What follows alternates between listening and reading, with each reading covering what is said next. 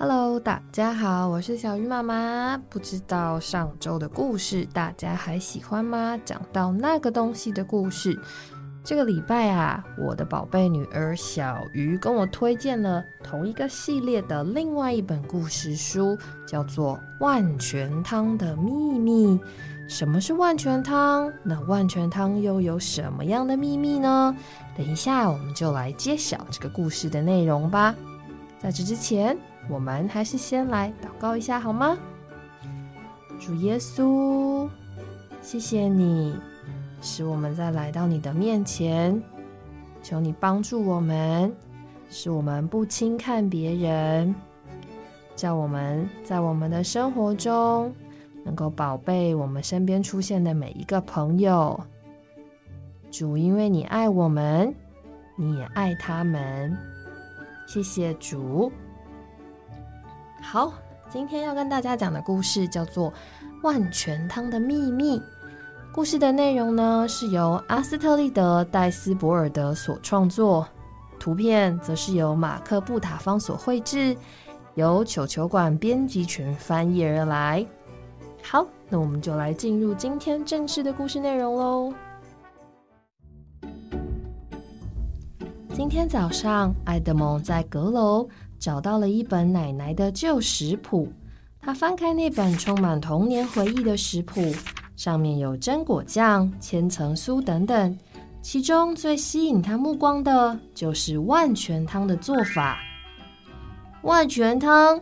爱德蒙大喊：“一定要再来煮一次万全汤！”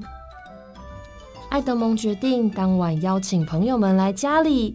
到了晚上，大家围聚在桌子旁，讨论着食谱书。一碗万全汤，棕熊爱德华觉得很新奇。万全是什么啊？小老鼠波尔卡满脸问号。就是汤里面有全部我们想要吃的东西。爱德蒙大声念着食谱。每个人带一种自己喜欢的食材，然后把它加进汤里。但真正让汤与众不同的是一种神秘食材哦。一种神秘食材？猫头鹰乔治高兴地说：“听起来真有意思。”那是什么呢？奥坦斯好奇地问。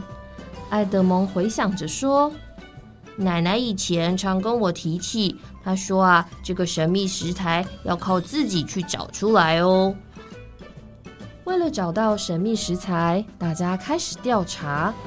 艾德蒙仔细查找《森林大百科全书》，哇，就是在上一次那个东西里出现过的书呢。乔治呢，他就检查空心的树木，却看到那个东西被卡在树洞里。而波尔卡和奥坦斯翻看地面上的落叶，结果什么也没找到。我找到了！爱德华挥舞着一根绿色杆子。不，这不是什么神秘食材。波尔卡叹气说：“唉，这是一根葱。”大家一直搜查到傍晚。埃德蒙在晚饭前还有很多事情要做。啊，别管神秘食材了，就说我们的汤是，呃，差不多万全汤吧。埃德蒙说：“现在是时候让每个人挑选自己的食材喽。”我选葱，爱德华说道。“我呢？这个粉红色的很像那个东西吧？”哈哈哈。乔治拔了一根樱桃萝卜说。嗯，可是那个东西却一点也笑不出来呢。乔治，奥坦斯笑他：“你忘了你长得像颗老白菜吗？”啊，对对，一颗会飞的老白菜。爱德华笑着接话。这次换乔治笑不出来了，他扔掉了手中的樱桃萝卜，一句话也没说就飞走了。哇，这次乔治看起来很生气耶。晚上在爱德蒙家里，大家都急着把自己的食材放进锅里，除了乔治，每个人都这么做了。他不来就算了，爱德华说。杜比，那个东西也出声。反正是他不对。波尔卡下了结论。在煮汤的时候，爱德蒙扶着猫头鹰乔治的空椅子，为了不再想着乔治，他和大家聊起了奶奶的万全汤。万全汤真的很好喝哦，美味无比，像是强调着什么而说。爱德华则是三不五时的起身去看看门外有没有人。煮好喽！爱德蒙告诉大家，并倒了一些汤在每一个人的碗里。接着他自己喝了一口，嗯，这和我记忆的味道不太一样哎。他有点失望的说：“是不是要多放一点盐啊？”波尔卡试着问：“不，不是这个问题。”埃德蒙叹着气：“唉，一定是因为少了神秘食材吧。”在摇曳的灯光下，大家又重新开始到处翻找着，然后采摘、切割、捡拾，一直到很深很深的夜里。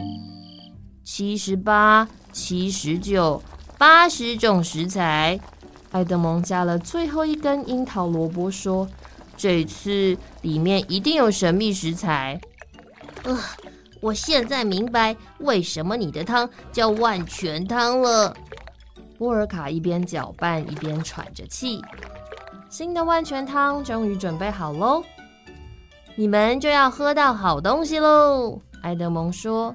他喝了一口又一口，然后放下了汤匙。嗯，不对，他叹气道：“奇怪，还是少了什么？少了什么呢？”